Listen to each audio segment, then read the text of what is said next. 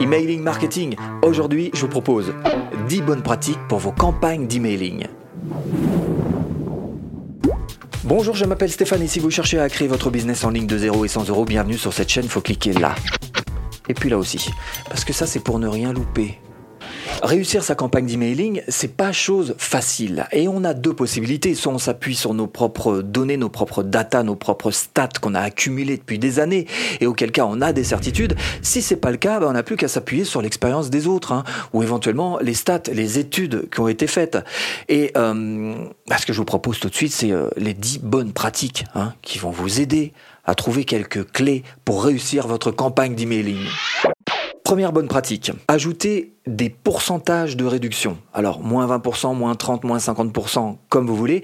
Mais c'est vrai qu'on a tendance à croire que le fait d'ajouter ce genre de choses, notamment dans les, dans les sujets euh, de, de nos emails, ça provoque plus d'ouverture.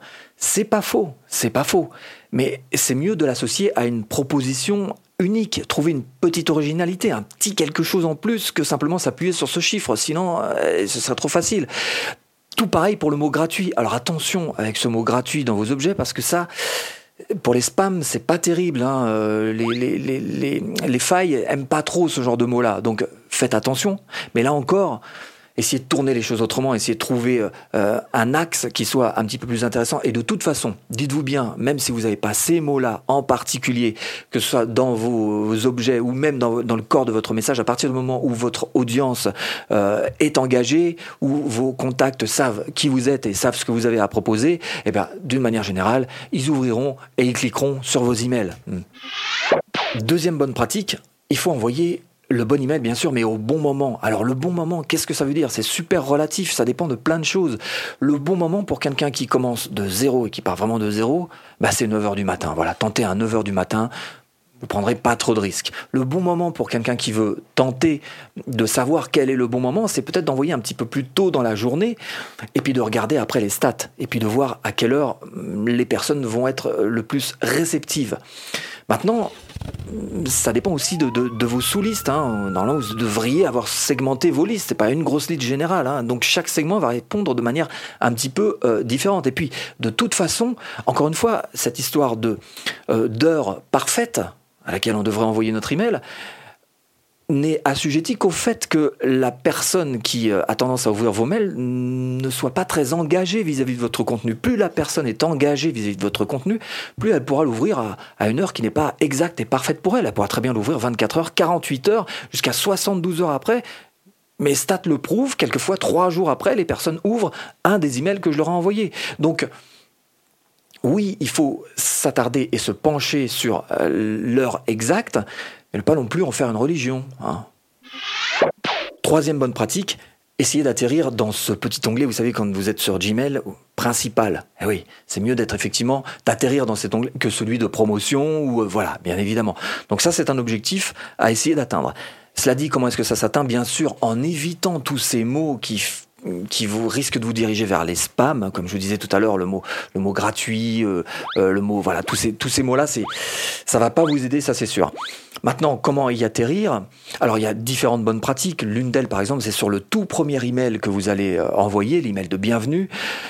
Ce tout premier email, essayez de faire en sorte qu'il y ait peut-être pas trop d'images, peut-être pas trop de mots comme ceux-ci qui peuvent vous envoyer directement en spam. Euh, être assez court peut-être, pas trop de liens différents, voilà, pour faire en sorte que ce premier email euh, arrive au bon endroit. Maintenant, vous pouvez aussi demander tout simplement à votre contact eh bien, qui, vous, euh, qui vous fasse un glisser-déposer de cet email qui vient juste de recevoir dans Hop, Primary. Voilà, dans ce petit onglet qui s'appelle Principal. Et du coup, par la suite, eh bien, tous les emails venant de vous arriveront directement dans Principal. Donc ça, effectivement, c'est un endroit sur lequel vous devez porter attention. Hein. Quatrième bonne pratique, le taux de délivrabilité, mais pas que. C'est pas parce que vous avez un super taux de délivrabilité que euh, certains de vos messages n'arrivent pas en spam. Donc, déjà d'entrée de jeu, si vous avez 100 contacts, il n'y en a peut-être que 99 qui vont le recevoir. Donc, il y en a un, voilà, 99% de taux de délivrabilité. Mais encore une fois, il y en a peut-être quelques-uns qui vont finir en spam. Donc du coup, euh, possibilité de lire, je sais pas, peut-être 98, 97, 90% seulement. Et en plus, après, derrière, il y a le taux d'ouverture, puis après, il y a le, le taux de, de, de clic.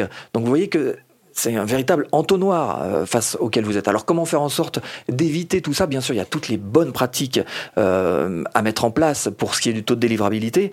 Et puis il y a surtout envoyer le bon message à la bonne personne et au bon moment. Ça, ça va vous aider.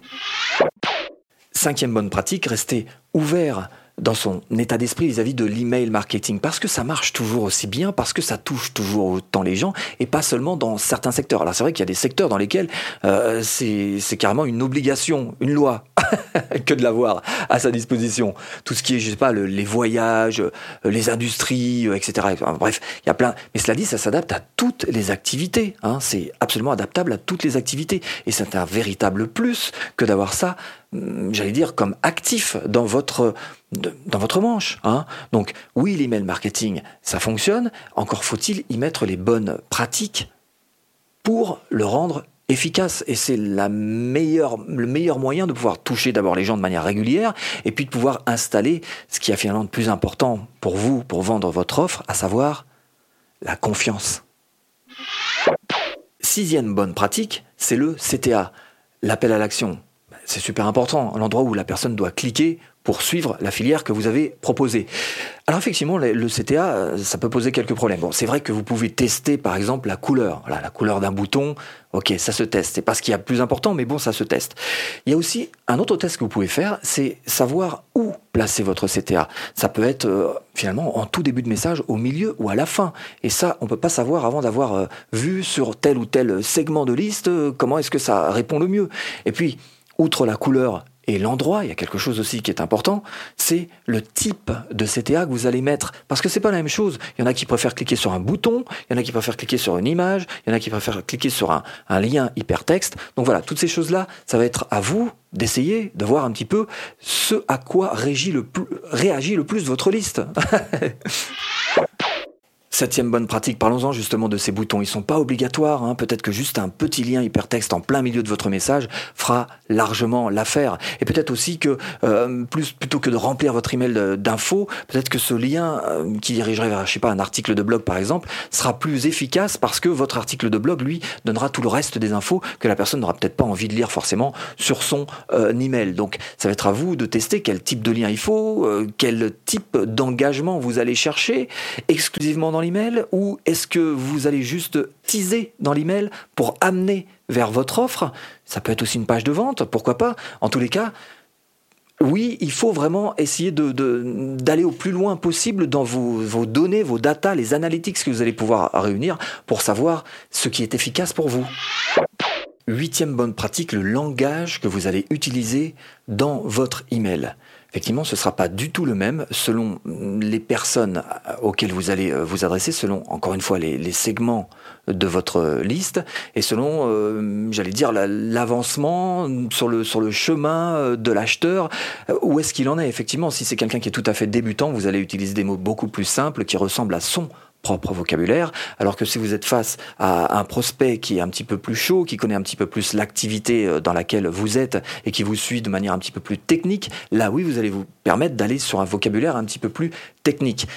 Et quelque part, il faut absolument s'adapter à ce type de copywriting. Et pour ça, il faut bien connaître euh, sa liste déjà d'une part et ses segments de liste. Neuvième bonne pratique, il s'agit du sujet, du sujet de votre email. Alors, Là encore, ça se teste. Vous pouvez faire des A-B testing pour savoir quel type de sujet résonne le mieux avec votre audience. Bon, mais cela dit, quelquefois on a de grosses surprises. Hein. J'ai eu d'énormes taux d'ouverture sur un sujet à deux mots. Hein Quand on se casse la tête à essayer de trouver un sujet qui...